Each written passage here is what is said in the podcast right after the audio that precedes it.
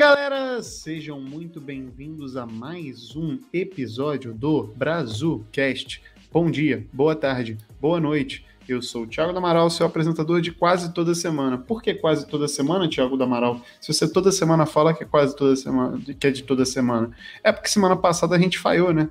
A gente não participou, a gente não teve Brazucast semana passada por motivos de esquecimento e preguiça.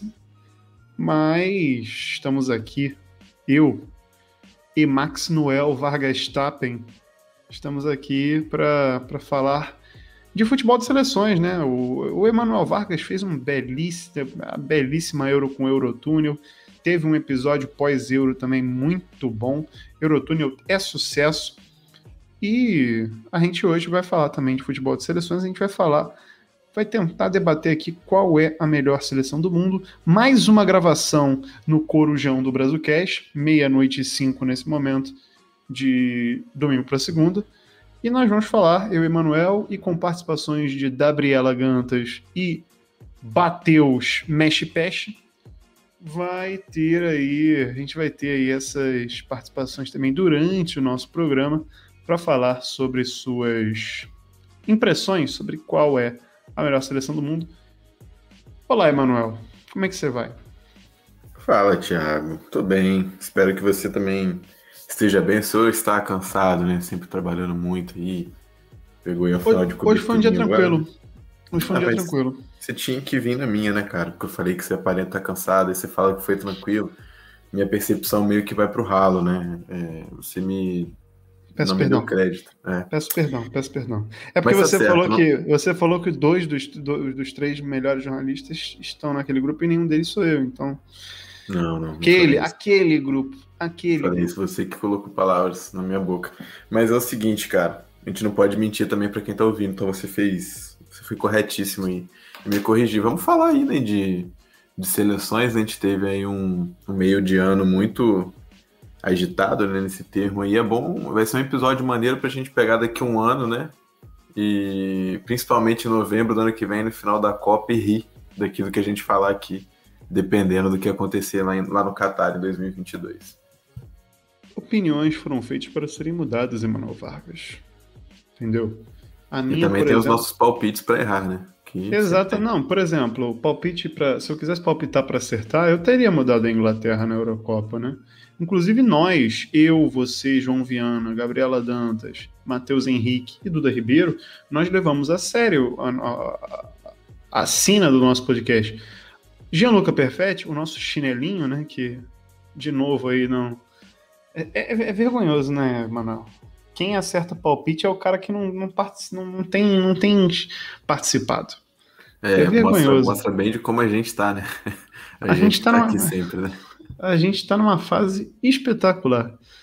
Mas se eu fosse dar meu palpite quando eu vi que Bukayo Saka ia encerrar, né? Um menino de 19 anos, coitado. Gareth Southgate, você é um estúpido, né?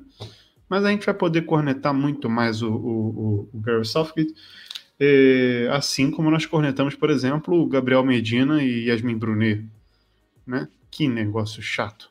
Que é negócio é uma, um relacionamento muito maduro, né, Thiago? Relacionamento, sim. Eu, é, eu vi uma teoria agora. Inveja, né? Eu vi uma teoria agora no Twitter que é muito bom, né? Que os dois, na verdade, são, estão protagonizando Se Eu Fosse Você três. Yasmin Brunet, na verdade, está no corpo de Gabriel Medina e Gabriel Medina está no corpo de Yasmin Brunet. Esse desespero é porque se. É, a Yasmin tem que competir, porque na verdade a Yasmin é o Gabriel. É, quem levantou essa teoria foi o nosso querido Pedro Ramos, né? Esse chefinho lá da, da Pele Brasil, uma lenda que levantou essa, essa bola e realmente faz muito sentido, né? Mas agora saiu aí que Yasmin Brunet tá grávida, né? Então é uma. Pois é, né? Eu vi essa aí, você. É um nó tático, cara, né? Ela deu um nó tático, ela, ela tinha guardado ali.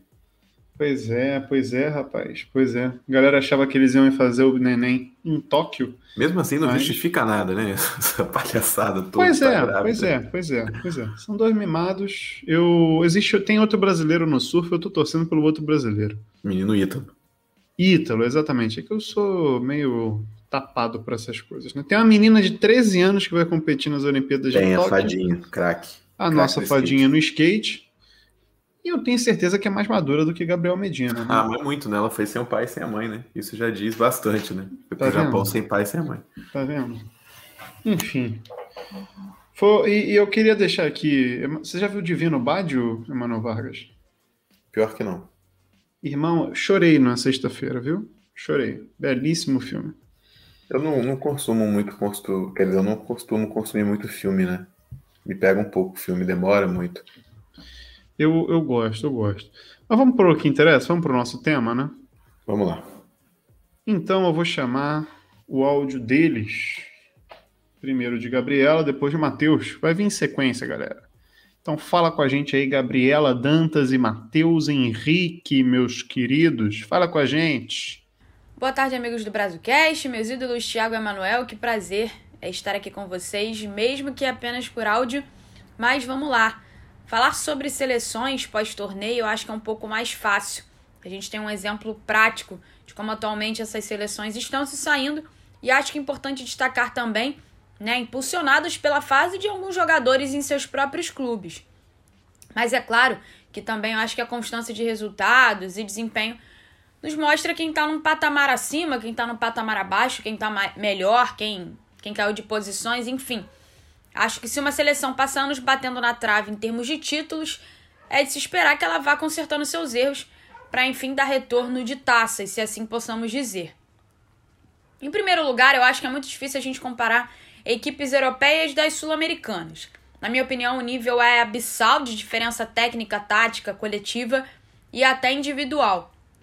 Eu acho que são dois cenários que precisam ser tratados e observados de maneira diferente.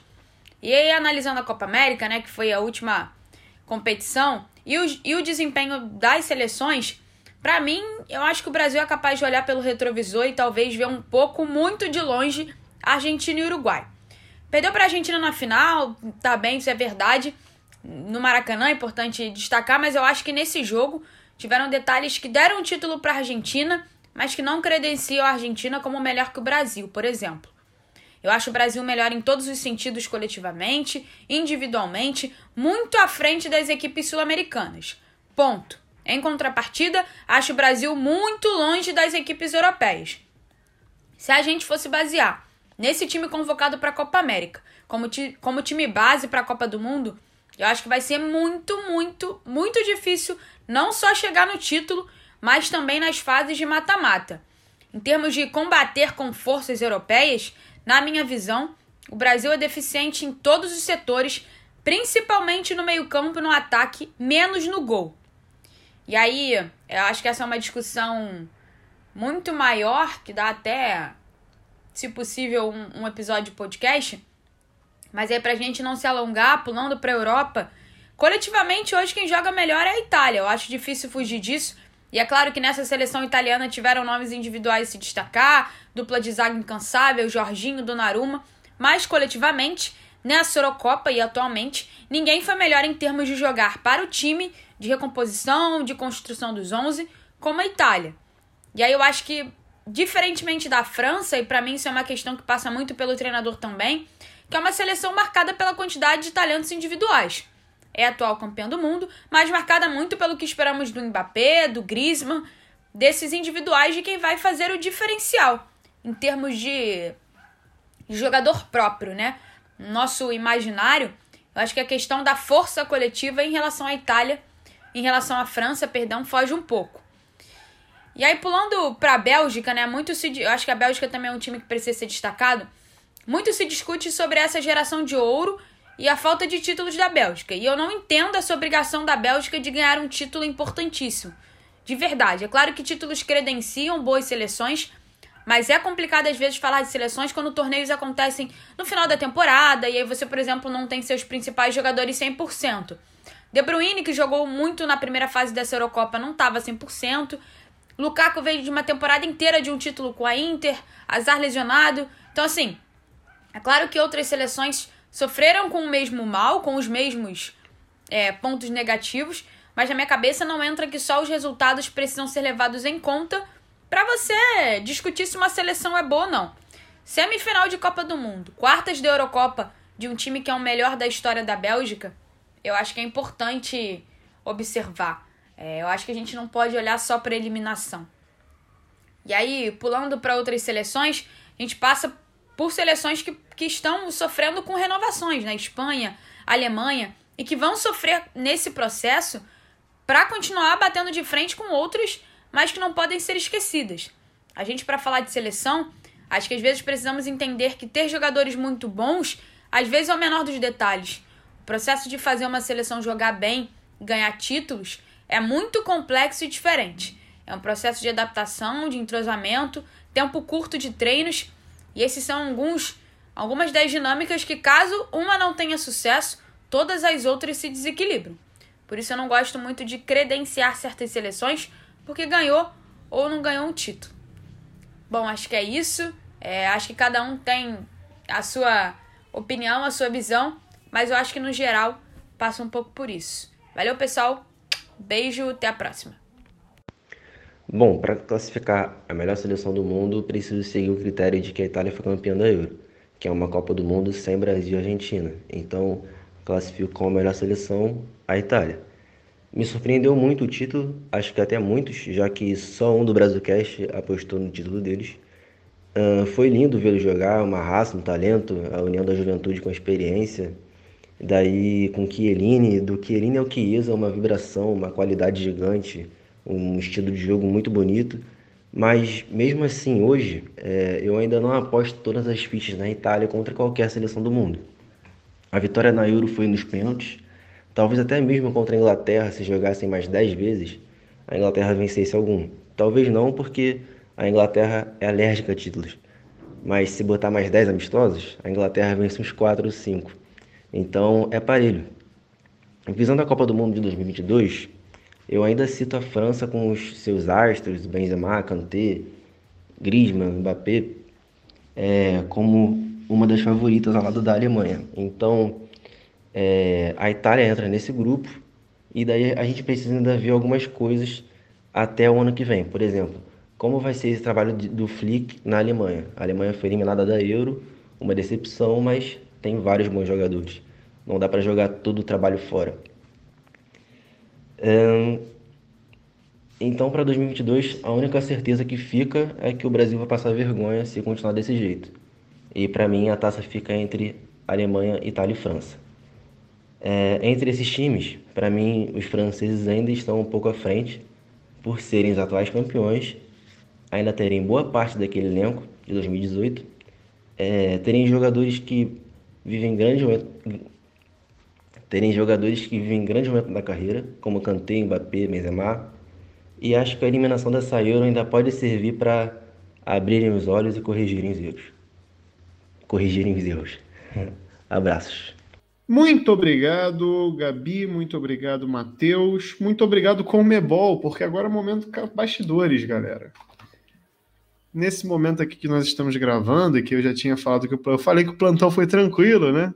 Pois é, no momento que a gente começou a gravação, a Comebol anunciou o adiamento de Fluminense Cerro Portenho, e aí eu tive que pedir desculpas a Emanuel, que ficou aqui esperando por mais de 10 minutos eu ter que religar o sistema e fazer a nota, subir a nota no nosso site lá da ESPN.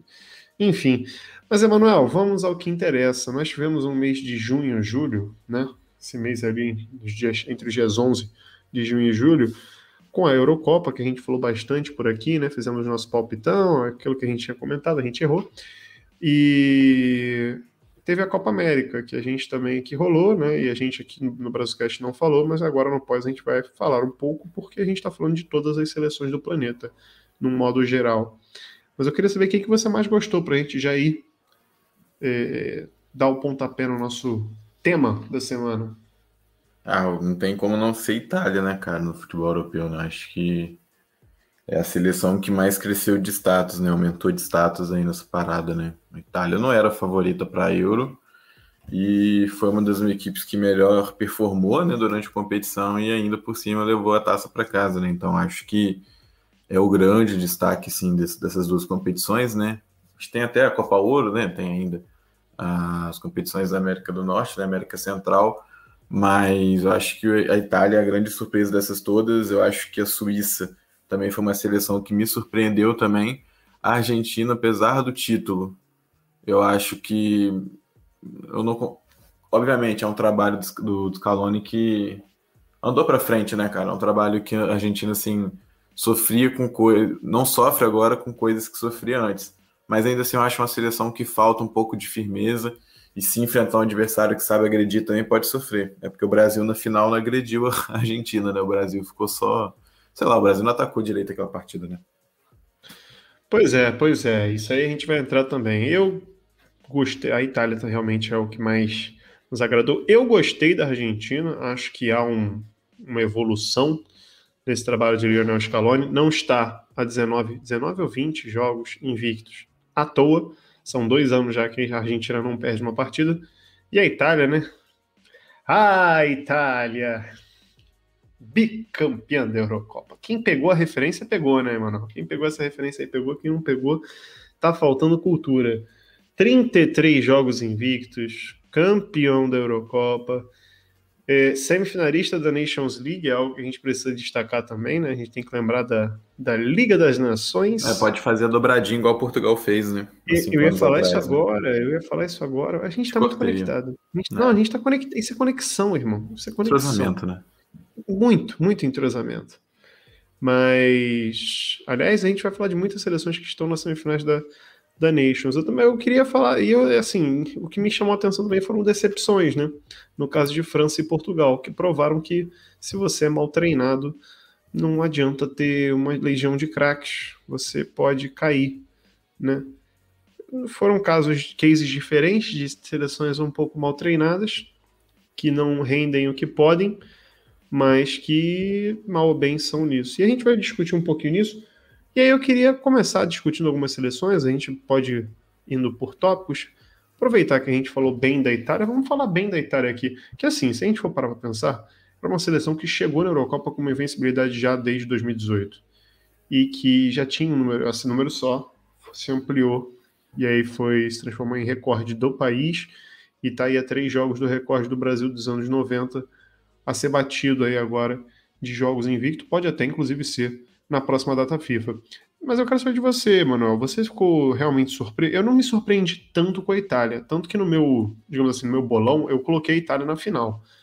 É, perdendo para Inglaterra. Eu quase cravei, cara. Eu quase cravei. Eu botei a, eu botei a Dinamarca como surpresa, cara. Eu botei, a Dinamarca no meu bolão no dia 11 de junho estava na minha semifinal caindo para Inglaterra. Ah, Gareth Southgate. E aí, me diga, o que, que você tem a dizer sobre a Itália. Ah, me surpreendeu. A Itália me surpreendeu bastante nessa Euro, assim, não pela trajetória que já tinha, é, já vinha fazendo, né? Mas se a gente for para pensar que a gente colocava Portugal na frente, França na frente, até a própria Bélgica a gente colocava na frente, né? Que é eliminada pela Itália, eu acho que ela surpreende nesse contexto, né? Eu acho que em comparação com as outras, eu acho que é a grande surpresa da Itália. Mas é uma seleção com muita qualidade, né, cara? Uma seleção que está conseguindo juntar a experiência com a juventude, né? Algo que no futebol muitas vezes vem é, é a receita para você conquistar um sucesso, né? Para você conquistar um troféu, né? A gente tem uma dupla de zaga monstruosa, a gente tem jogadores jovens na frente que então, o Chiesa, apesar de ser muito jovem, né, 23 anos, saiu há pouco tempo da Fiorentina, foi para a Juve, foi um dos caras que mais decidiram os jogos, né, na última temporada europeia, né? A Juventus não estava é, não foi campeão, né, teve sua sequência de título lá na Itália interrompida, mas mesmo assim, muitas partidas o Chiesa decidiu, né? Ele e o Cristiano Ronaldo basicamente levaram a, a Juventus nas costas nessa última temporada, né? Então acho que é um, é um jogador que faz parte, assim, muita gente foi conhecer o Chiesa mais agora, né? Muita gente acha que por jogar com o Cristiano ele fica meio às sombras, né? Mas já na Juve, nessa temporada, ele já fez uma, uma grande edição. Agora, o, o, principal ponto da Itália é o meu campo, né? É o meu campo assim de, de muita qualidade, né? Jorginho, Verratti, aí você ainda tem Barella, você pode colocar nessa brincadeira ainda o Locatelli, que começa bem a Euro e depois perde a vaga, então é um time muito variado, com muitas peças de meio campo, que ainda não contou né, com o Sense e nem com o Zaniolo, que estavam machucados, né? Então, olha quanta. Estamos seis, né?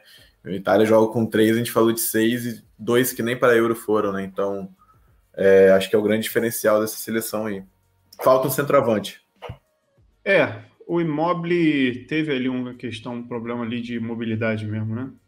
Perdão pelo trocadilho, mas. Nossa. Foi, é, não, mas assim, é aquela velha história. o Galo também não cantou, né? Infeliz, eu fiquei. Eu queria muito que a Eurocopa visse isso aqui, visse a comemoração do Galo Belotti.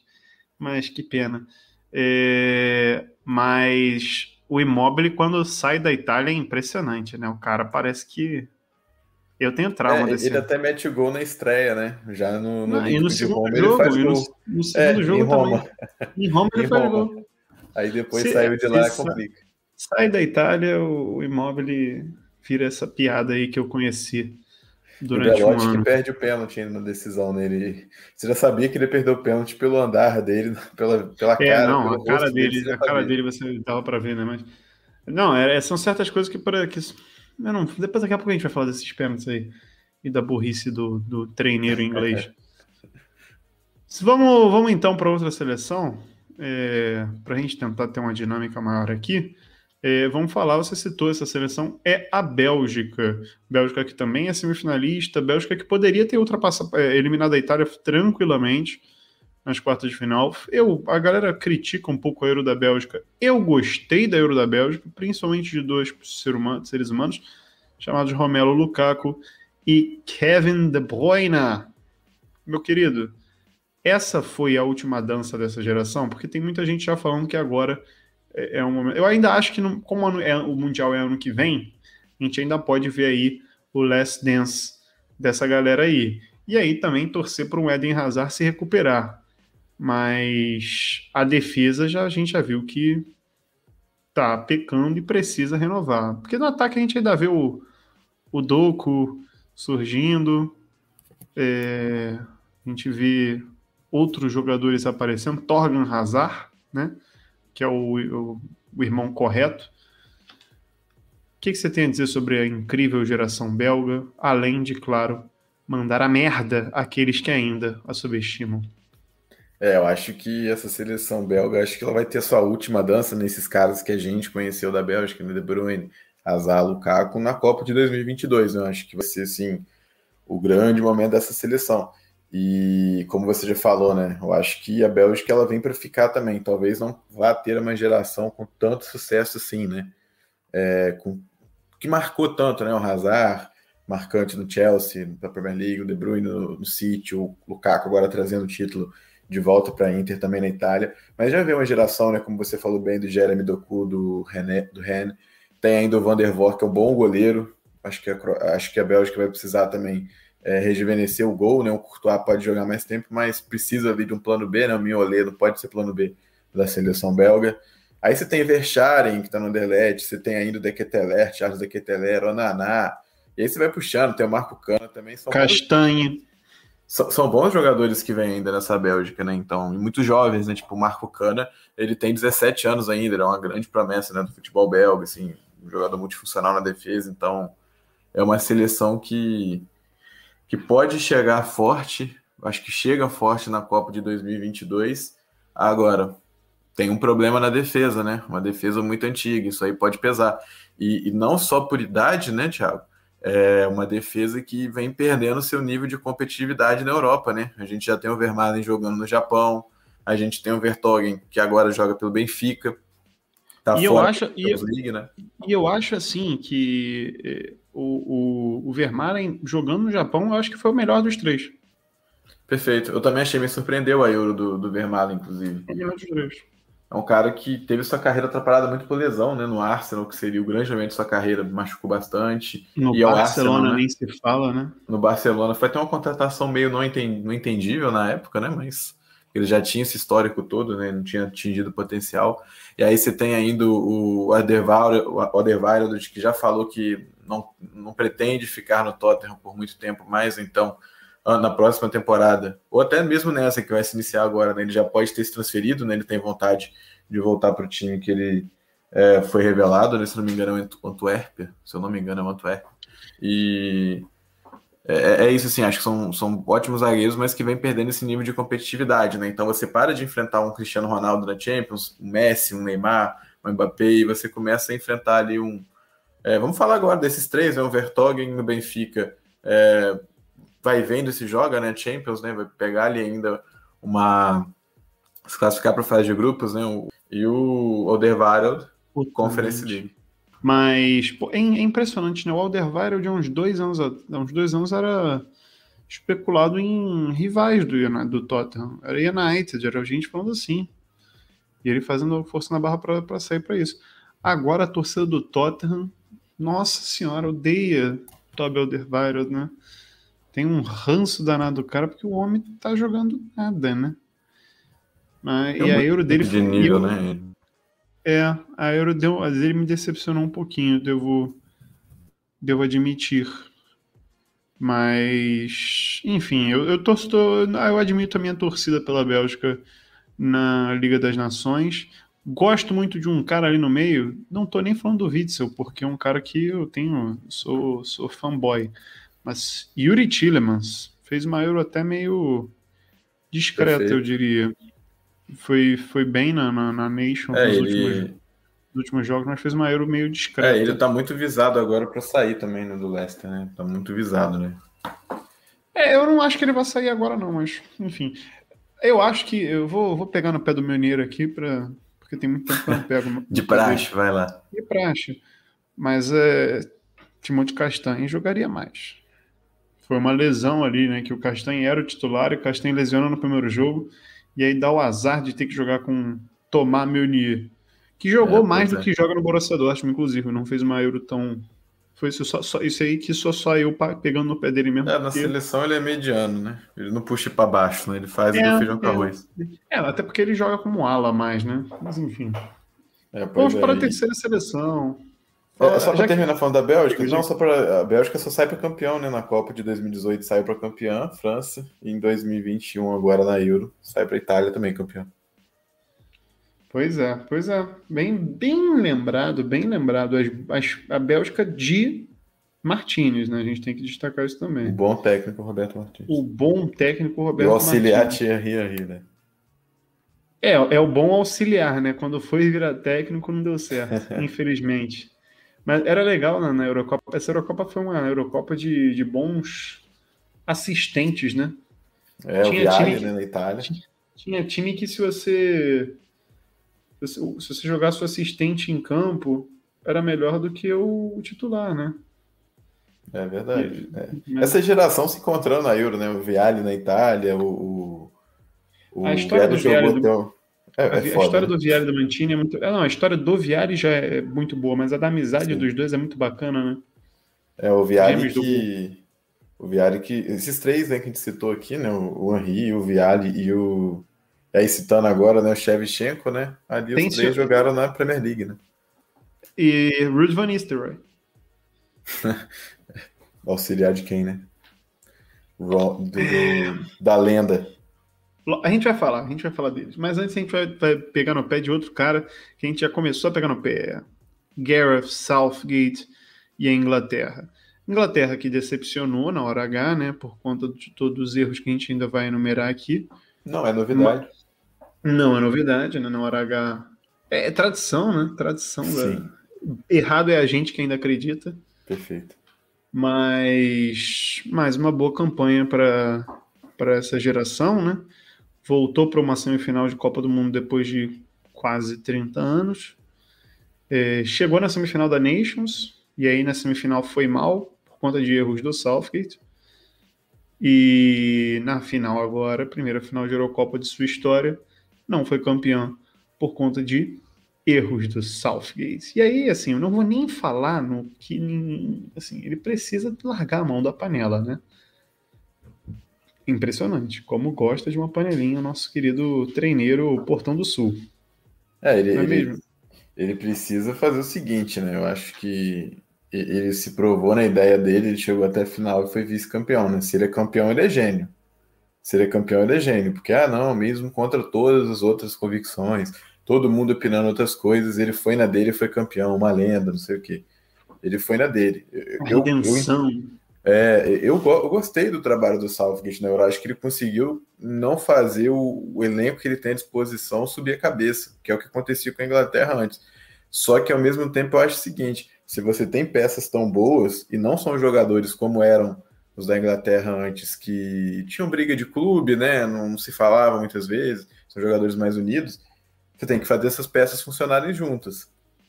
Por mais que o Sterling esteja bem durante a competição, beleza. Mas chegou um determinado momento que o Sterling não estava rendendo determinados jogos. Você não pode ficar com ele até os 120 da prorrogação, por exemplo. Acho que você tem que tentar fazer uma coisa diferente. Porque você tem Sancho no banco, você tem você tem Rashford, você tem Grealish, você tem uma galera. então, o Rashford, o Rashford eu nem vou entrar no mérito porque o Rashford estava bem lesionado, né? É, não estava é. na, na, plena condição física. Mas você, você tem o Jadon Sancho. E assim, sem, sem contar o seguinte, o jogo que você começa com Jadon Sancho é o melhor jogo da, da Eurocopa, dentro da sua seleção. O Saka fez uma boa Eurocopa, isso é inegável. Uma Eurocopa segura. Mas quando o time teve Sancho, teve mais produção ofensiva. E é o que falta para ele visando a próxima, visando próximas competições, né? Visando a Copa do Mundo, né? Porque beleza, segurança defensiva, ele tem um estilo de jogo, ele tem essa variabilidade tática dele, eu acho fenomenal de jogar uma partida com três atrás, outra com a linha de quatro, eu acho acho isso maravilhoso. De você fazer isso no esquema de seleção muito difícil, né? É diferente no clube, que você tem mais tempo para treinar, etc. Mas é isso mesmo que você falou. Ele tem que resolver essa questão ofensiva uma seleção com tantas peças boas, tantas peças criativas, né? Porque o Sancho não é aquele ponta que corre na linha de fundo, cruza ou chuta. O Grealish também não é esse ponta que chega de fundo, corre e, e chuta para o meio assim como quem não quer nada, né? São jogadores criativos, então acho uhum. que ele tem que cuidar melhor disso, sim. Não, e eu, eu vou até dar uma cornetada num cara que eu sou muito fã, que é o Mason Mount. É, eu entendo ele ter sido titular a Eurocopa toda, porque a temporada dele foi excelente muito provavelmente o melhor jogador do Chelsea na temporada como um todo, mas quando o Grealish entrava todo jogo e o time melhorava, ele merecia uma chance. O Grealish não começou um jogo sequer. Nem quando o Mount ficou de fora, né? Nem quando o Mount ficou de fora, por questões de Covid, de protocolo.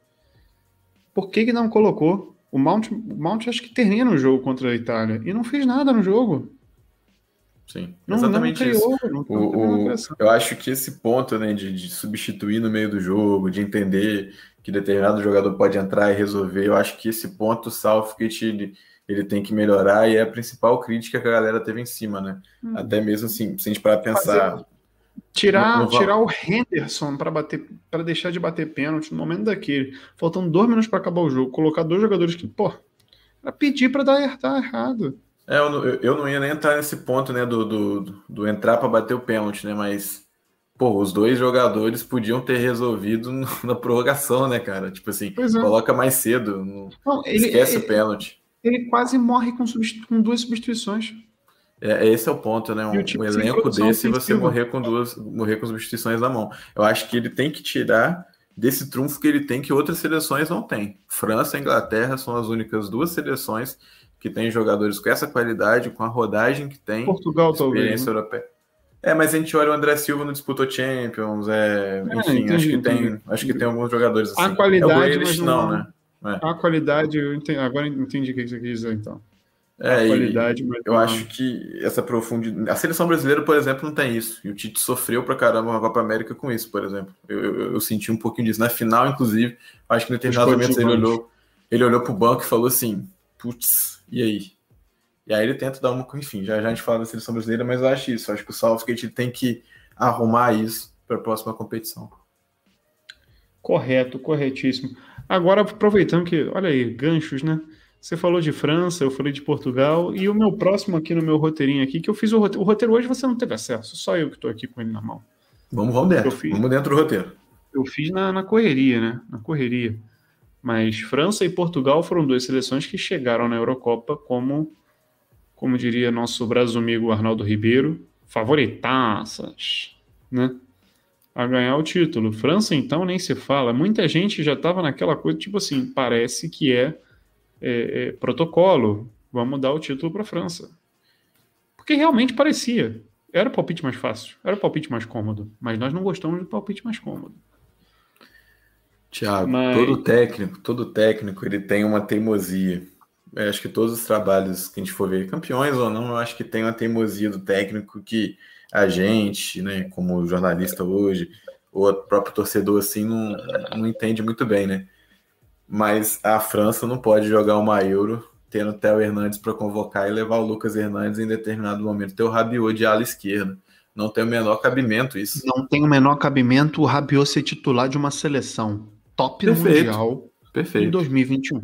Verdade é Perfeito. é essa. Eu tô, eu tô de acordo com a sua opinião também, mas eu falo assim: é, o, tempo, as temporadas que o Theo Hernandes vem fazendo são muito boas. Exatamente. Você não leva e você perde o Dinho, que também vem fazendo uma ótima, uma ótima temporada. E o Dinho não era o titular do lateral esquerdo. Começa o Lucas Hernandes, assim como foi na Copa, né? Sim. A França joga com dois. Igual a gente falou no episódio aqui, né? A Alemanha jogava com dois zagueiros, né? Na, basicamente, assim, na Copa de 2014, né? É, nas laterais, a França meio que replica isso também. Sim. Não, e assim, é, é uma questão até. Não, e o Lucas Hernandes é um jogador que nas últimas temporadas tem jogado mais de, de zagueiro do que de lateral, muitas vezes. Então, assim, tem sido. E ele caiu, os dois, aliás, Pavari e Lucas, caíram de rendimento quando foram para o Bayern de Munique. Eles não se provaram os mesmos jogadores que vinham sendo nos clubes anteriores, no momento anterior da sua carreira. Eles tiveram uma queda de rendimento, principalmente no último ano. Mas eu acho que uma questão que a França. Duas questões da França. Primeira, é, foi notório que o time tinha não estava na mesma sintonia de 2018. Eu acho que em 2018 eles queriam até mostrar, provar um pouco o ponto, provar que não, nós não, nós somos bons, nós não somos só até 98. pelo sentimento de vice, né, da Euro em casa, né? Exatamente. E chegaram com mais atenção também por conta disso. Vale, vale ressaltar isso também. É, mas assim, é, eles quiseram entrar para mostrar assim, nós não somos amarelões. Porque a França, é, é, historicamente, se a gente for olhar, a França é uma seleção que tem problemas internos também. Então tem que se fechar. Só que eu acho que tem um fatorzinho ali chamado Karim Benzema, que, veja bem, não é um erro convocar ele. Não foi um erro. O erro foi que. O problema foi que quando ele chega na seleção, parece que criou uma, uma, uma bomba que você. O Deschamps simplesmente esqueceu que ele tinha que lidar com uma questão de que entre a Copa do Mundo de 18 e a Euro, de, e a Euro de, desse ano, Benzema e Giroud trocaram farpas. E de forma assim, até mais até pesada, né? Desmerecendo o outro como jogador e tudo mais. E aí, do nada, eles têm que compartilhar vestiário. E aí, o Giroud teve uma hora que externou que não estava tão satisfeito. Isso, isso internamente. E era uma seleção que durante os jogos parecia meio desatenta em alguns momentos. No próprio jogo contra a Suíça. O Giroud que ele, ele vinha bem na França, né? O Giroud faz uma ótima Copa de 2018, por exemplo. Né? Então, uma Copa tática. Pois é. É, aquele jogo contra a Argentina é fundamental né, naquela vitória da França. Acho que é a vitória mais emblemática né, da França naquela, naquela Copa. Mas pra gente sempre foi uma Copa Blazer, né? né? Não foi uma Copa Blazer é. também, né? Não vamos, é. Ganhou uma seleção Blazer, uma Copa que foi Blazer. É, uma, uma... a Croácia chegar, chegar na final é legal, mas. É, é. Enfim. É, agora é o seguinte, pegando um pouquinho isso que você falou agora, né? Parecia que a França eu não gosto muito de usar essas expressões, né, porque a gente simplifica muito, mas para mim, acho que foi muito evidente. A França entrou contra a Suíça parecendo assim, vou ganhar quando quero. E aí, quando fez os dois gols ali em sequência, né, do 3 a 1 aí sim que ela falou, tá vendo? Quando eu quero, eu ganho, não preciso fazer mais. E aí a Suíça, ela foi para dentro, né? E aí a França ficou em choque e não deu certo. E aí eu vou, e aí entrando mais no, essa é a questão um pouco psicológica dessa seleção francesa, que eu acho que é um negócio que a França precisa lidar, que são muitos egos. É, e assim, existe uma questão que eu acho de técnico, que aí vai ser até o, o gancho para o próximo. Tem muito mais coisa para falar sobre a seleção francesa. É, todas essas seleções eu acho que daria para a gente fazer um podcast. A Itália, Dá, por exemplo. Muito. A Itália, por exemplo, se você quiser ouvir um podcast sobre a Itália, Eurotúnel dessa semana. Perfeito. É, é, mas a França, em relação ao técnico, ao Deschamps, é que eu acho que assim, ele quer tanto escalar aquelas estrelas que aí ele colocou Griezmann, Benzema e Mbappé mesmo no mesmo time, com o Griezmann na ponta, sendo que em todos os torneios de, do Euro 2016 e Copas 2018, o Griezmann começa na ponta e o Deschamps durante o torneio traz ele para o meio, que aí ele começa a render muito mais e se torna talvez o melhor jogador da França nos dois torneios. E aí ele é, é obrigado a jogar na ponta. Tem um ponto ainda, Thiago, que a gente tá falando agora do Giroud, né? O Giroud é um jogador muito mais fixo lá na frente, né? Então o Griezmann tem um espaço para rodar por trás. Já Exato. o Benzema é diferente, né? Exato. Não, e outra questão, um golo Kanté completamente sobrecarregado naquele meio-campo. Completamente sobrecarregado. É aquela coisa que o Deschamps falou assim: ah, ele ocupa todos os espaços, como é a piada. Vamos ver se ocupa mesmo, né? Então, vamos ver se ele ocupa mesmo. E largou lá o cara.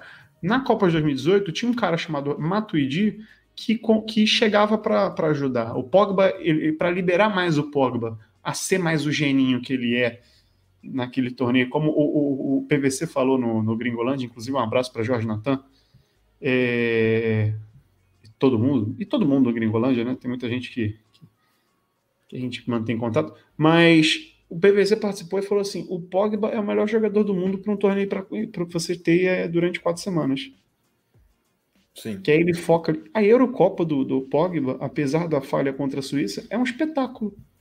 Sim, ele, ele aquele gol que ele faz é sacanagem. Exatamente. Ele, resume, ele tava, e assim, bem. contra Portugal, a bola acho que bate na trave, o Rui Patrício faz uma defesaça. É, já, era ter entrado. É, já era para ter entrado. É, Mas você falou do, do Kanté, essa questão do Kanté, eu só queria pontuar, né? É, essa falta do terceiro elemento no meu campo, né? Acho que o problema não é o Pogba, igual a gente falou agora, né? Ele torneios curtos, ele, ele vai jogar muita bola porque ele é craque, né? Assim, ele é craque, assim, é um jogador muito acima é, da média dos outros. Mas falta, né? Se a gente parar para olhar a convocação, né? O Sissoko, que no Tottenham não é nem de perto unanimidade. Tolisso, que no Bayern de Munique também não é unanimidade desse jeito, né? E as outras, o Lemar é, joga nas pontas, né? E o Rabiot. Então, falta, por mais que o Matuidi em 2018 é, já tivesse encaminhando para ir para a MLS, né? Que é onde ele foi jogar depois, assim. Ele é um jogador que ali era vital nessa função. E, e aí vamos entrar naquele ponto. Será que não era o caso já de você ter o Camavinga já nessa seleção junto? Eu, eu ia citar isso, eu ia citar o nome do Camavinga. Será que não era o caso de você ter o Camavinga junto? Ou adiantar um outro jogador que fosse o Kundê, que é muito técnico, né? É, foi convocado, inclusive. Será que você não pode adiantar o Kundê e fazer um esquema ali? Enfim. Só não Ou... dá para ter o Rabil. É, o Kundê na Liga Europa, se eu não estou enganado agora, não lembro contra. Não, foi contra o Barcelona. Foi contra o Barcelona. Ele faz um gol que ele sai rasgando sim, todo mundo. Sim, sim. Enfim. A Copa do Rei. Isso, perfeito. É, é, é, será que não vale a pena você fazer esse teste? Era melhor do que colocar o Rabiot. É, eu acho que é bem lógico isso, tá? Enfim. E aí a gente vai para Portugal. Aí a questão Mbappé a gente fala, até pode citar depois, né? O Mbappé faz uma Euro que é. Vou, vou, vou, assim. O Mbappé ainda é um craque em formação, gente. A gente bota muita esperança no Mbappé e eu acho que a Copa do Mundo 18 engana um pouco porque ele faz uma partida magistral contra a França, contra a Argentina, mas a Copa dele é regular zona, não é nada espetáculo, espetacular os outros, os outros jogos. É, eu acho até comum, cara. Acho que o pessoal ainda espera que o Mbappé vai pegar a bola e colocar ela embaixo do braço é, e resolver pela ele, ele, não, ele ainda não tá assim, ele não tá, ainda tem que amadurecer. Quem tem que fazer isso, igual fez na Copa de 18, é o Griezmann. É o Benzema, que tinha feito agora, o Pogba, exatamente. São esses jogadores. O Mbappé é muito jovem. Exatamente.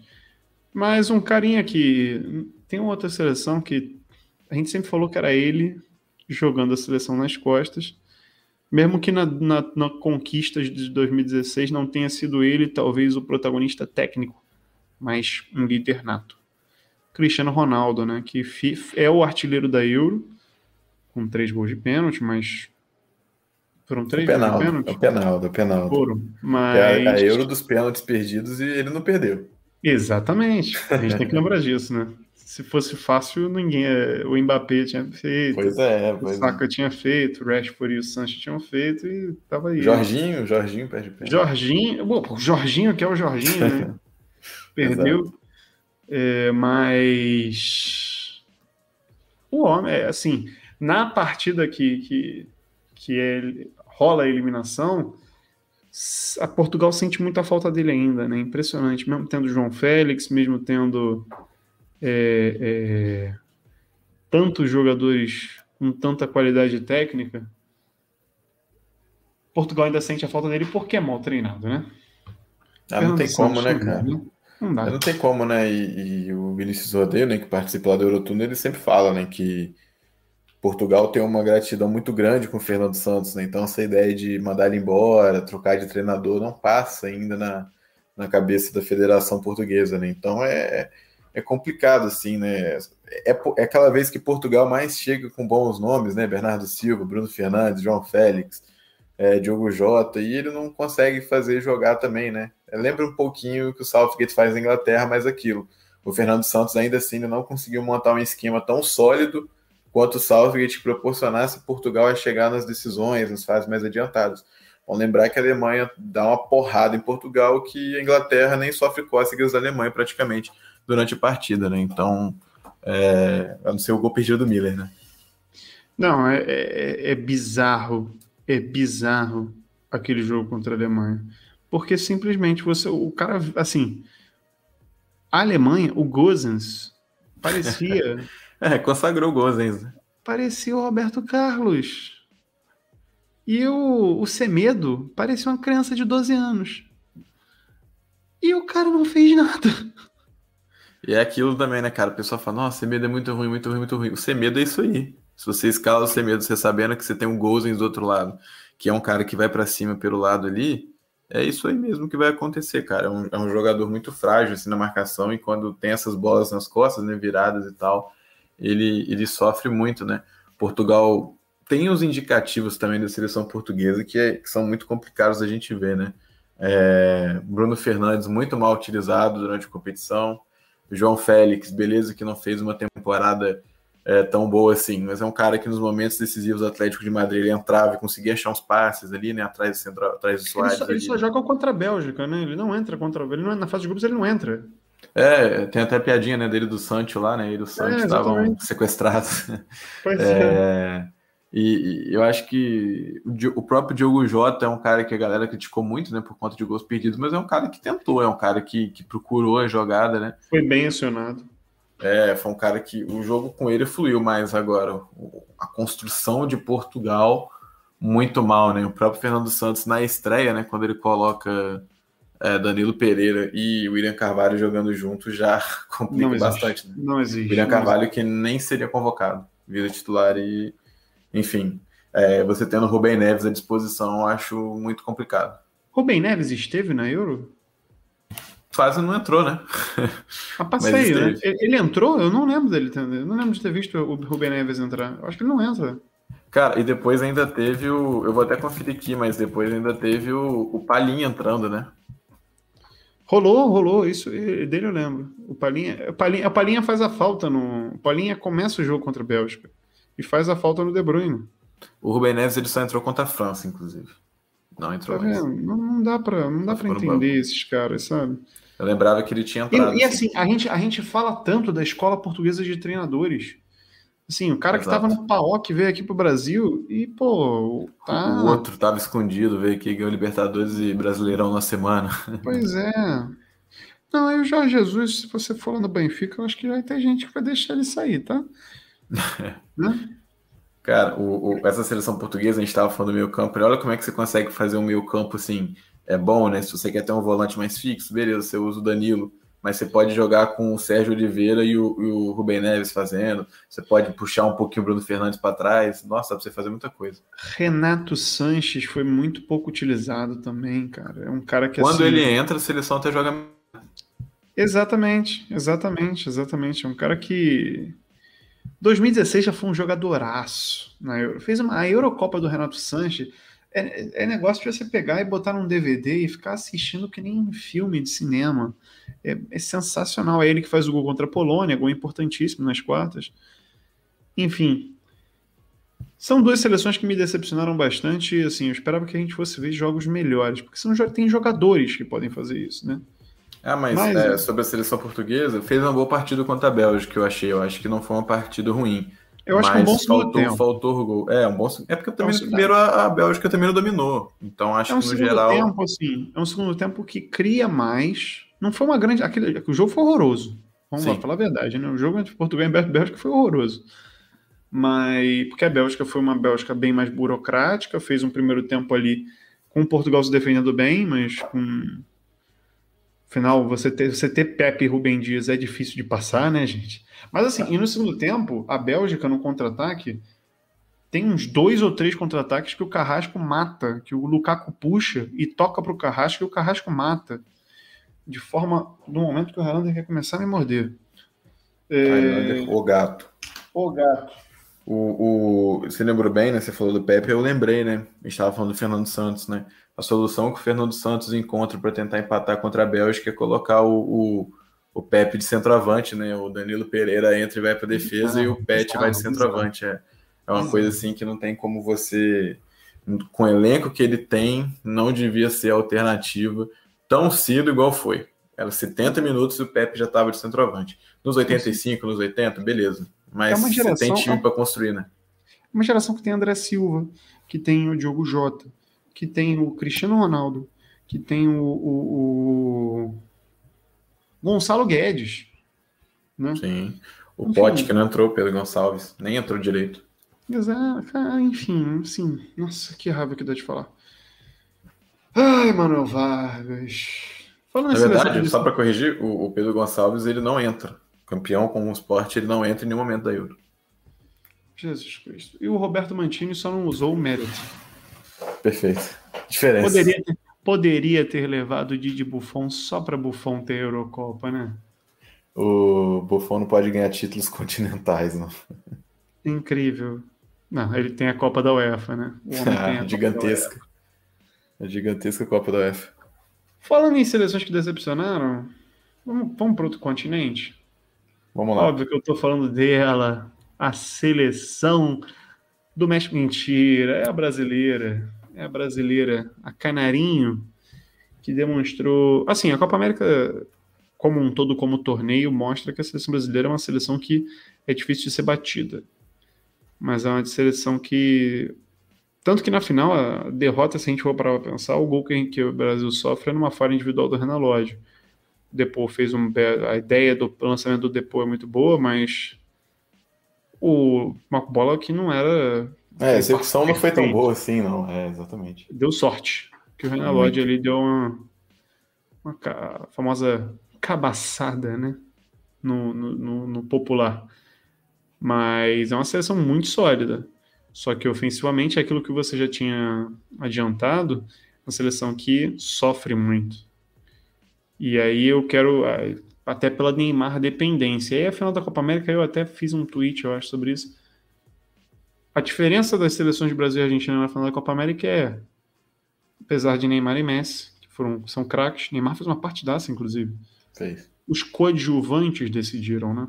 Os coadjuvantes argentinos apareceram e os brasileiros não apareceram. E eu acho que é isso que o Tite precisa acertar e acho que ele está desesperado. E dá um, e dá um elemento né, do coadjuvante que decide, né? Um cara campeão de Champions, chegou em, estava em final de Champions agora há pouco, cara que está acostumado a jogar, pô, pegou o auge da rivalidade Real Madrid-Barcelona.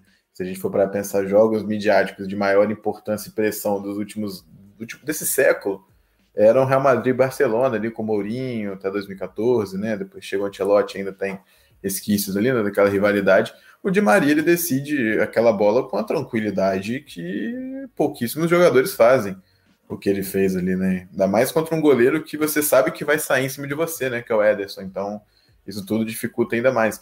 Então, quando você tem o Di Maria e você tem, você tem o Messi, né? O Messi e o Neymar, nesse contexto de seleção, eles acabam, né? Se equivalendo, assim. Tô falando da carreira inteira, mas no contexto da seleção. Mas agora, quando você tem um Lautaro, que é protagonista de uma Inter campeã é, italiana, você tem o Di Maria, que, é, que, foi protagonista no Real Madrid, é protagonista no PSG, é, só não teve uma grande passagem no Manchester United, né? E do outro lado, você tem Everton Cebolinha, que com o Benfica nessa temporada não, não fez uma. Benfica né, não fez uma grande temporada, então é difícil você apontar destaque, né? Você tem ainda o. Você perde o Gabriel Jesus, né? Que ainda assim não é um destaque, né? Para assim do City, né? Mas é um jogador mais rodado ali, né? Tá acostumado na seleção, pelo menos. E que é importante para a seleção de Tite. Muito, muito importante. E você tem o Richarlison, que muita gente falou, né? A nossa melhor temporada do Richarlison. O Richarlison não fez tantos gols quanto o Firmino fez na péssima temporada dele e uma péssima temporada do Liverpool. Se a gente for analisar a expectativa da temporada, né? E o Richarlison não joga Champions. O Gabigol na Europa não foi um cara que se provou O Cebolinha ainda não, não atuou nos grandes palcos é, do futebol europeu, então acho que. Uma, pontos... uma temporada de adaptação fraca no Benfica. Exato, e, e o Vinícius Júnior é muito jovem. Acho que o Vinícius Júnior pode ser esse jogador, mas ainda é muito, muito, muito jovem. Então acho que. Não dá para colocar toda a esperança do mundo na, nas costas dele. Exatamente. E assim, né, parando para pensar, pô, Emanuel, mas é um jogador, mas é um jogador, mas é um jogador, só desculpa te interromper por conta o Vinícius Júnior, é, é um jogador que precisa de mais rodagem na seleção. Porque por mais que seja um cara muito jovem, é um cara que é o cara dali, depois do Gabriel Jesus e obviamente do Neymar, do ataque, que mais tem rodagem em grandes palcos da Europa, que nessa última temporada fez partidas muito boas em grandes palcos da Europa. É só lembrar você, você é testemunha. Contra o é, Liverpool Vini Júnior. Sim. Exatamente. Contra o Barcelona faz uma bela partida.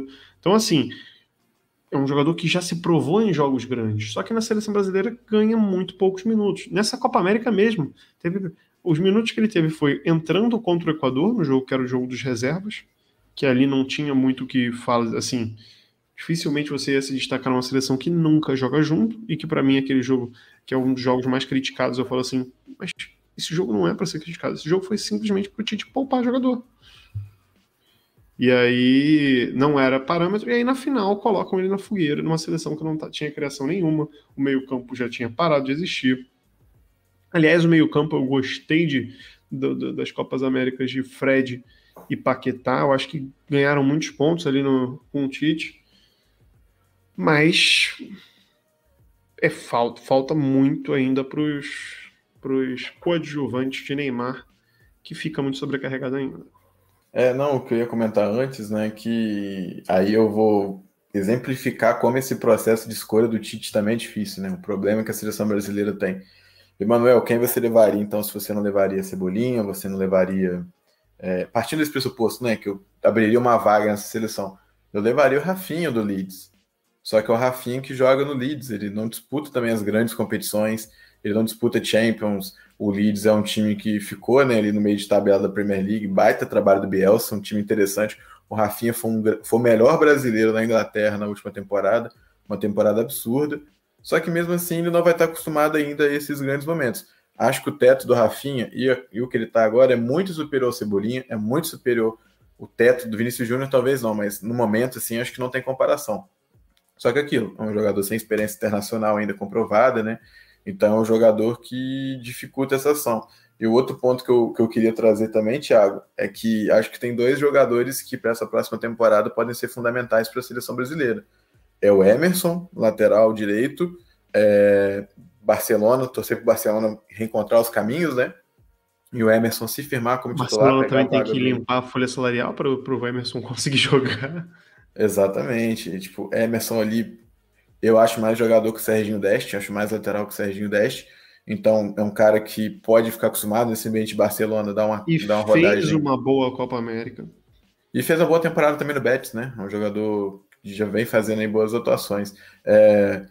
E ainda por cima, um jogador que muita gente tem birra, mas eu acho o Felipe Coutinho fundamental para essa seleção. Eu acho ele fundamental. É importantíssimo para a seleção que o Coutinho volte a jogar bem, seja onde for. Seja no Milan, seja no Everton, no Arsenal, no Liverpool não vai voltar, mas ou no Barcelona, se for ficar, acho que é um jogador vital de voltar, porque o Neymar se sente seguro com o Coutinho do lado.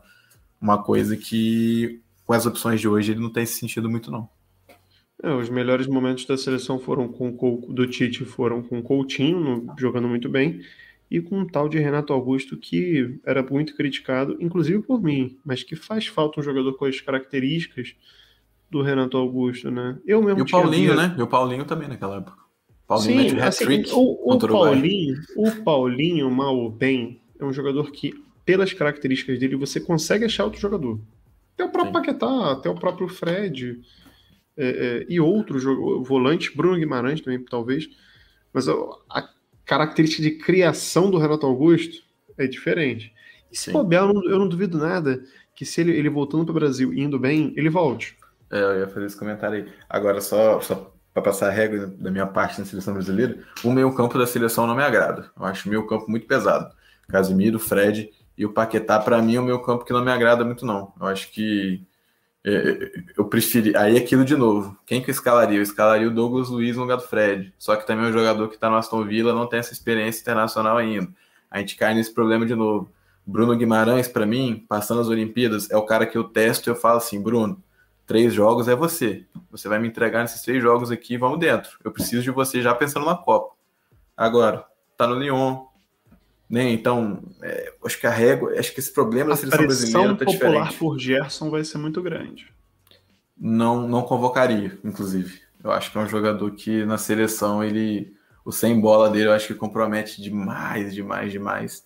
Eu também não vejo ele com essa com essa corda toda ali para jogar. Vamos ver como é que vai se portar no Olympique de Marseille, né? Mas Aí... vai a primeira convocação ele vai, vai ser titular, eu acho por conta é. da, da, pressão popular, de tudo.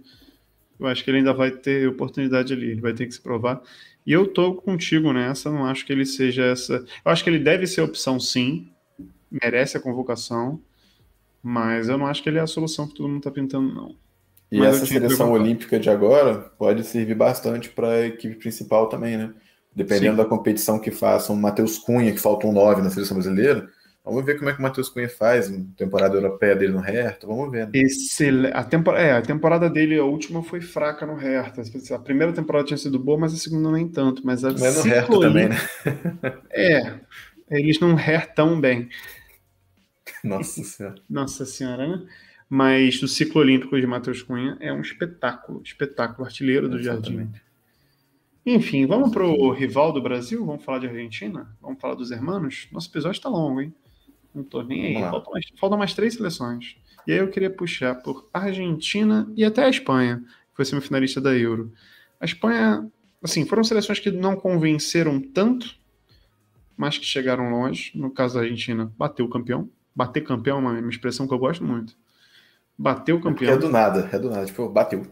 Bateu o campeão. Bater campeão é um negócio legal. É tipo fazer a cidade. Você já fez Madrid? É legal, eu gosto dessas expressões. Mas a Argentina bateu o campeão. A Espanha bateu o semifinal. A, semifinal. a Espanha na semifinal é tipo quando você vê um carro em cima de uma árvore. Como chegou ali? Ninguém sabe. Mas a Espanha foi meio assim, né? Foi meio aos trancos e barrancos ali, deu sorte pelo chaveamento e foi parar numa semifinal de Eurocopa.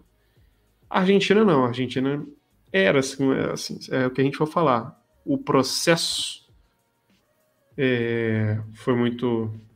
Já vem de uns dois anos com o Scaloni.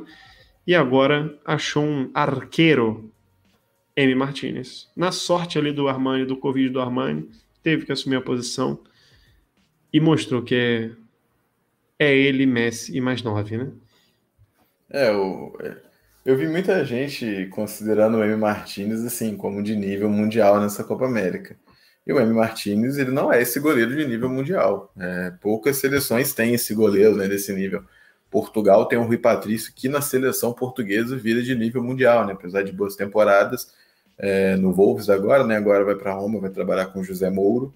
É, mas assim, o Martinez ele ainda tem algumas falhas ainda. Ele é um jogador que ficou muito tempo no Arsenal, né? É, ele foi contratado para o Arsenal muito novo, do Independente, demorou 10 anos para ser levado a sério assim, no Arsenal, ser considerado como elemento da equipe principal. Foi na penúltima temporada, né, sem contar essa que acabou agora, é, contando essa que acabou agora na penúltima. E ele se destaca né, no Arsenal. O Arsenal é campeão da Copa da Inglaterra, com o Martínez né, fazendo uma, uma boa exibição, inclusive na final, e, do goleiro das taças. Né?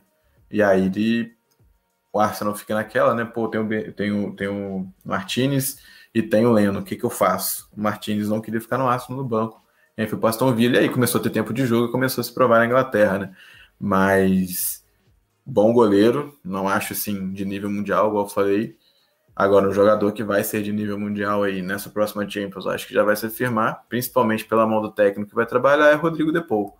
Não tem como, já é um jogador que faz tudo no meio campo, se você quer que ele, ele seja mais e defensivo. O dele não foi tanto, tão bom, mas a final dele é um espetáculo, é uma atuação de gala. Deu é um assistência para o Di Maria faltava, e, por, né, e, por, pouco não dá assistência para o Messi. É, e vou, aquela bola digo, Messi, né? Inclusive, era espetáculo, um espetáculo, espetáculo, espetáculo. Hum. É, e, e, vou além. Depou e outro que eu, esse eu pago pau há anos. Giovanni Lo Celso. E, e, é. e, a, e, a, competição do Lo Celso eu acho que foi mais regular do que a do Depou, inclusive. O, o, e, é, o... e, é, uma coisa interessante, o Scaloni ele tem aquela o que você falou do, do Southgate, da capacidade de poder ter variações. O Scaloni tem isso.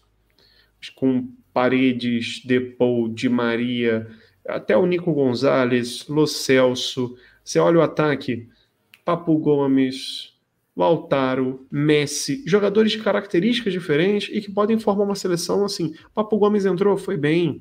E aí, na, a grande questão é a defesa, né? Porque você, durante a maior parte do torneio, você teve Otamendi, que se é jogador, eu sou astronauta, e Pezela, que também não é tudo isso, não é tão. não, não me convence muito. Mas você tem um Christian Romero. Zagueiraço. Nossa, a final do Christian Romero, é, assim, jogando no sacrifício, é um espetáculo.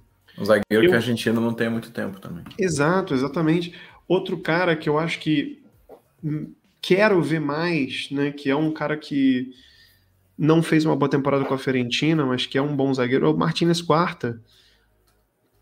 Enfim, é... tem boas opções. Nas laterais também, nas duas laterais, ele tem, ele tem laterais de características diferentes e usou muito, variou muito isso. Na própria final começa com a Cunha, depois de ter ido com um Talhafico que é mais ofensivo. Na lateral direita você tem, você tem, tem opções também. Enfim, é, o Scaloni ele tem em mãos um, um bom time. É, a galera ah. pintava como horroroso, mas é um bom time. E mostrou isso na final. Ganhou, ganhou no psicológico, porque entra na cabeça do jogador brasileiro mas ganhou também na bola. Fez uma finalzaça. É, essa seleção argentina, eu acho que ela foi para a Copa América para ganhar, né? Diferente da seleção brasileira, pelo menos. Acho que a seleção brasileira foi muito no processo mais de, de se encontrar, de ver como é que vai fazer, já visando a próxima Copa. Acho que já foi meio. Não vou falar de salto alto, porque eu não, não vejo jogadores da seleção brasileira com salto alto, muito menos o Tite deixando isso acontecer no, no vestiário, assim. Mas a seleção brasileira já vai com uma cena assim, pô, teve essa competição agora, a gente ganhou dos caras muito fácil. Hum, então... Mas se aquela. Se o Richarlison tivesse um metro atrás ali no início do segundo tempo naquele lance, o Brasil virava aquele jogo. É. Eu não sei, a força. Eu, eu não consigo ver o Brasil virando aquele jogo. Acho que se aquela partida tivesse mais uma hora, o Brasil não fazia gol. Eu acho que. Sim, não, não eu tô falando assim, se aquela bola do Richardson não tivesse impedido, o Brasil não. A Argentina não conseguiria segurar. Acho que dali a, o Brasil ia deslanchar, entendeu? Ah, não, entendi, entendi. Aí você tem um ponto. Mas é aquilo, né? Falando da final especificamente, a Argentina foi para não deixar o Brasil jogar, né? Seja com falta, seja com cera. Cera nem não fez tanta cera, mas é, catimba, né? Parando o jogo ali, demorando a bater um lateralzinho um pouco mais. Então acho que isso a Argentina foi muito melhor. É aquilo que eu falo. Se você for, acho que numa, essa Argentina numa competição maior, né? Porque a Copa do Mundo é bem maior do que a Copa América, né? Assim como é da Euro também. É, mas são. Acho que. Eu não sei até que ponto, na verdade, essa seleção argentina, assim, tá pronta e subiu de patamar em relação, a gente for comparar com as outras, até mesmo a seleção brasileira. Eu acho que a Argentina não está no, no patamar da seleção brasileira ainda, apesar de ter sido campeão contra o Brasil. Agora, o Scaloni, eu acho que ele consegue ter, com um elenco até mais limitado que o Brasil, ele sabe melhor o que fazer com o que tem do que o Tite por conta das peças que tem. A Argentina ela tem menos peças boas assim de níveis de grandes clubes europeus, mas ela tem mais protagonistas. A minha visão isso faz diferença. É... Não, essa é essa talvez é a melhor, seja a segunda melhor Argentina que o Messi já teve, por exemplo. É a melhor Argentina depois do Sabella, né? O Sabella foi que foi chegou na final da Copa de 2014 mas o, eu acho que o Scaloni consegue tirar do Messi a melhor versão dele na seleção argentina e essa Copa América foi um pouco disso. Mas mudando de assunto, vamos para a Espanha, né, que eu também tinha falado. É, durante muito, muitos momentos eu falava assim: a Espanha tem uma herança do Del Bosque, daquele time chato pra cacete, que fica tocando, às vezes tocando, tocando, tocando, e você só quer dormir mesmo tendo jogadores de características diferentes. E com o Luiz Henrique não sendo aquele cara. Mas parece que tá tão impregnado aquilo ali que o time veste camisa da Espanha já era. E por, isso que chegou na, e por isso que chegou na semifinal, inclusive. Sim, Por exatamente. conta desse estilo de jogo. É, é, isso é até engraçado a gente falar, né? A Espanha, ela não era, outra vez, né? poucas pessoas pintavam a Espanha como favorito, por exemplo. da Euro, né? Mas é uma seleção que foi se encontrando e não vou falar sorte, porque é craque, porque o Barcelona. Superou a maldição do uniforme branco. Perfeito, perfeito. Thiago, pra galera que não acompanha, bastidores mil do Thiago, Thiago, toda vez no jogo da Espanha ele falava: Ah, não, tá com uniforme branco, vai dar ruim. Ah, tá sem uniforme branco, vai ganhar. Se tivesse jogado de vermelho, o Morata era artilheiro da Eurocopa. Análise, análise. O que eu, o que eu tava falando, né, que não é deu sorte de encontrar, mas é uma surpresa para todo mundo pela idade. A Euro que fez o Pedro, né? Então, acho que é um dos pilares dessa, dessa Espanha aí. Quando um Coque não foi o cara que tomou essa responsabilidade, quando jogadores mais experientes, né? Como o próprio Marcos Llorente, né? Quase não entrou na, na seleção espanhola, né? Que... Jogou fora de posição também, né? É, pois é, pois é. O próprio Morato, o Gerard Moreno quando entra. O Yazabon não é tão experiente assim, mas comparado ao Pedro é, né? O Moreno, o Gerard Moreno, eu devo dizer que é a minha maior decepção nessa seleção espanhola. Eu esperava que ele fosse ter uma Euro, fazer uma Eurocopa. Faz uma partida muito boa contra a Polônia, eu diria, apesar do pênalti perdido. Mas eu acho que ele talvez até ele possa ter sentido muito aquele pênalti perdido, porque ele, ele, ele a partida contra a Polônia ele era o melhor jogador da Espanha. É, mas ele, ele jogou muito fora de posição também, né? Eu, acho, eu não sim, gostei sim, muito sim. disso. Eu vi ele caindo muito pelos lados, eu acho que não é muita dele. Ah, é... mas quando na, na partida contra a Suíça que ele estava cena do ataque, tudo bem que ele estava jogando de branco. Mas no cena do ataque ele perde gol, assim, perde um caminhão de gol. É, pois é. E só para terminar nesses esses, esses pilares, assim, a Laporte, acho que fez uma grande Euro, foi uma ótima adição esse, essa seleção espanhola. É, Jordi Alba é aquele caso, né? Cara, Gaia não, não veio. O Jordi Alba aí com 31, daqui a pouco 32, daqui a pouco 33, vai estar tá lá e vai estar tá chegando além de fundo e vai estar tá acertando o cruzamento. A Espanha vai estar tá fazendo gol do mesmo jeito que fazia aí há 8, 7 anos atrás, né, com o Alba. Então acho que é um jogador é, insubstituível na seleção, tal qual foi Busquets, né? O Rodri não conseguiu é, atuar muito bem. O Busquets depois, quando ele entra, né, a partir das Acho que o Busquets ele começa a jogar numa. Não, é já na fase de grupos. Né? Eslováquia, né? Eslováquia. Isso. É, já na fase de grupos ali. Não por coincidência, né? Cinco. é. É incrível, né? Que eles conseguiram fazer cinco, fizeram cinco na Croácia também. E, e perdendo um caminhão de gol. É impressionante também, né? Temos que dizer isso. É, seguindo um pouquinho a linha da Itália, falta o centroavante. Falta, falta. Menos, mas, mas, menos que na Itália. Menos que na Itália. Mas respeito com o Álvaro Morata, tá? Galera falou, falta, falou, falou dele na semifinal. Ai, você precisa de um gol e você coloca o Morata. Foi lá e caixa. Não, ele é decisivo, mas ele perde muito gol bobo, né? Assim, de, de que facilita a sua vida. Perde, mas também, mas ele ainda assim ainda facilita bastante. Talvez se treinar um pouco mais ainda vai. A solução vai ser naturalizar o Bryce White. Nossa senhora, meu Deus do céu. Mas tem mais. Na lateral esquerda, o, o Gaia não é a melhor opção para reserva do Alba. Tem um outro jogador que eu esqueci agora quem é. Talvez você se lembre, mas tem um outro jogador que eu gosto demais para lateral esquerda. E aí eu esqueci. Mas... Tava na Euro? Não, que não foi levado, inclusive. Ah, tinha o Pedraza, né? Não, não Pedraza, é ele não. talvez. Não é ele não. Alberto é... Moreno, só pode ser Alberto Moreno. Com certeza é Alberto Moreno. Mas eu acabei, acabei lembrando também de assim, França não levou Ferland Mendy, né? Titular do Real Madrid. A França não levou uma porrada de gente, né? melhor do que melhor do que Rabiot para ali para jogar na lateral no jogo contra a Suíça. Vamos ah, fechar com a Holanda? Né? Vamos fechar com a Holanda? Vamos fechar com a Holanda. A Holanda é é ousadia e alegria, né? Ah, o lateral esquerdo que você estava falando era o Marcos Alonso, né? Com certeza. Não. É... Holanda é, é, é, Holanda é tenso falar da Holanda, né? É, eu fico decepcionado o seguinte: a Holanda estava fazendo um bom trabalho com o Coman, e aí esse trabalho é interrompido, e aí você contrata. Não contratou ainda, né? Eu acho que não fechou ainda. Não, você trouxe o Frank de Boer. Como é que você traz o Frank De Boer? Gente, o Frank De Boer. Ai, o Frank De Boer. Olha para a carreira do Frank De Boer. Depois de um trabalho ok no Ajax, que ele é campeão, porque na Holanda, em algum momento é você é vai ser campeão né? com o Ajax, o Ajax, é, é o Ajax. Né? tem bons times, tal, então não tem Uma base hora- absurda, né? Você pode acabar perdendo como o Felipe Cocu, por exemplo. Aliás, o Felipe Cocu poderia ser uma opção melhor. Ganhou no, no um PSV. Giovanni Van Bronckhorst tirou o Feyenoord da fila. Outra boa opção. Mas aí Van você... Bommel, Van Bommel. Não, Bommel. Van, Bommel tá lá pra Bundesliga agora. Perderam. Mas aí... Frank De Boer sai do Ajax, vai pra Inter de Milão, fica um mês e pouco, mandado embora. Aí vai pro Crystal Palace. E aí a gente traz a entrevista do nosso querido José Mourinho, né? O cara que nunca ganhou um jogo de Premier League. O cara ficou lá e nunca ganhou um jogo.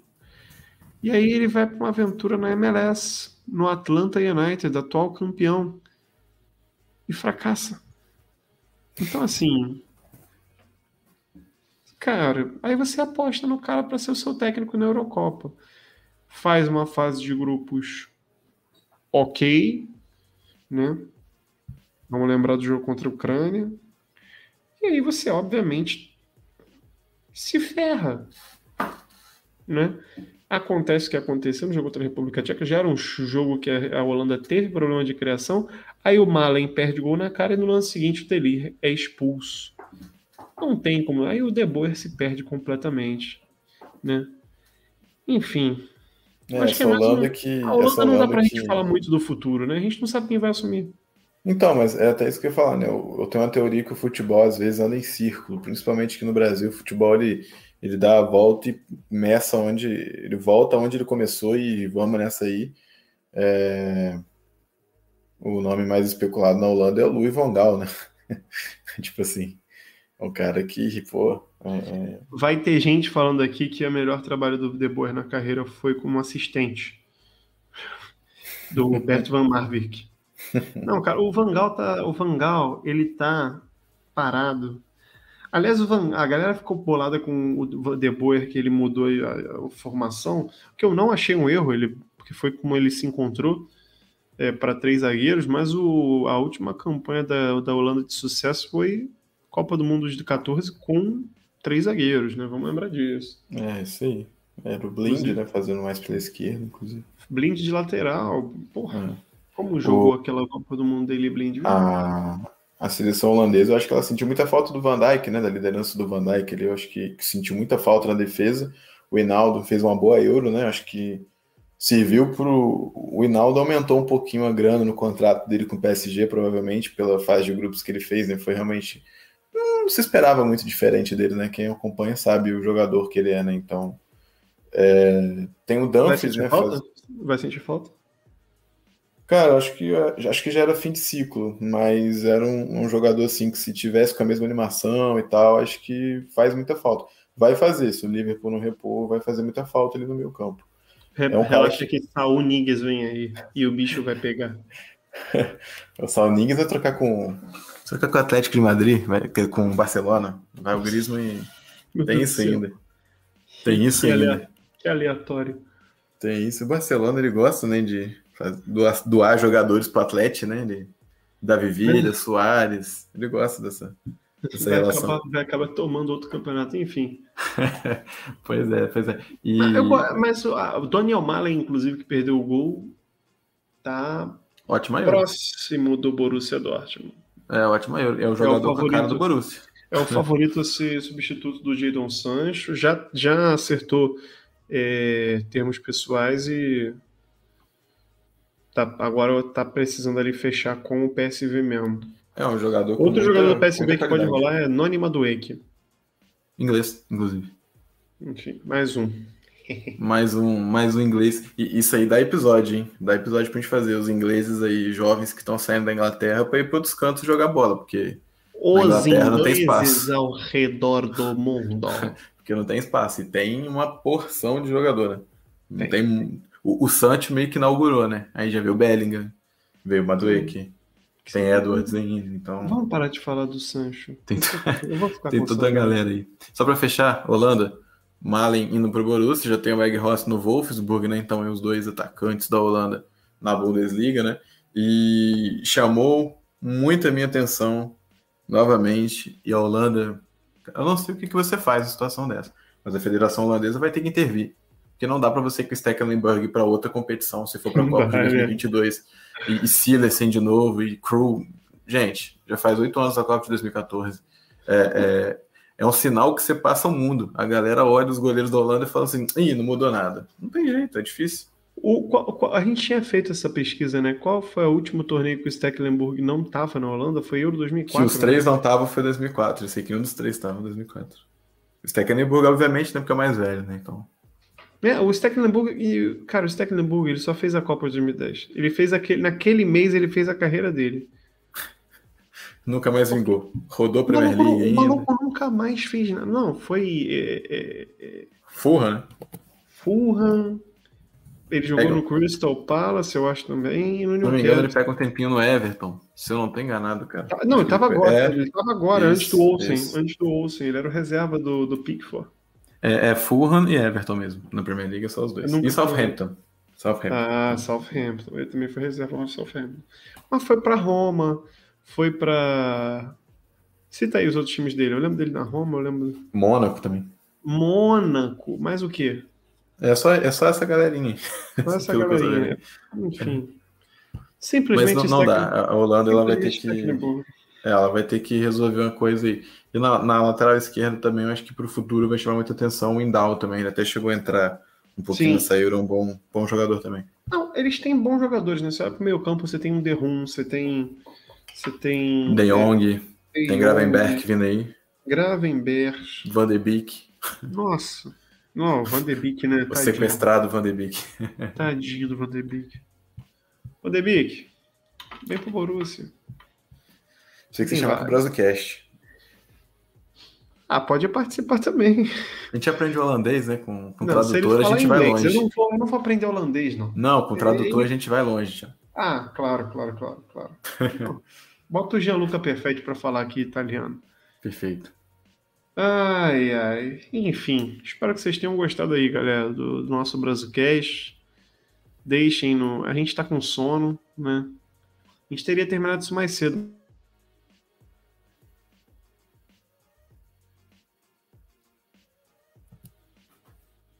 Mas a culpa da como é ser complexa.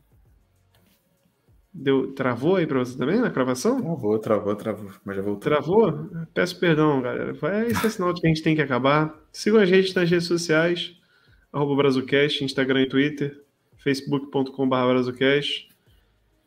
Arroba do Amaral Thiago são as minhas, arroba o Emanuel Vargas são a de Emanuel Vargas. Qual é o seu recado final, Emanuel Vargas?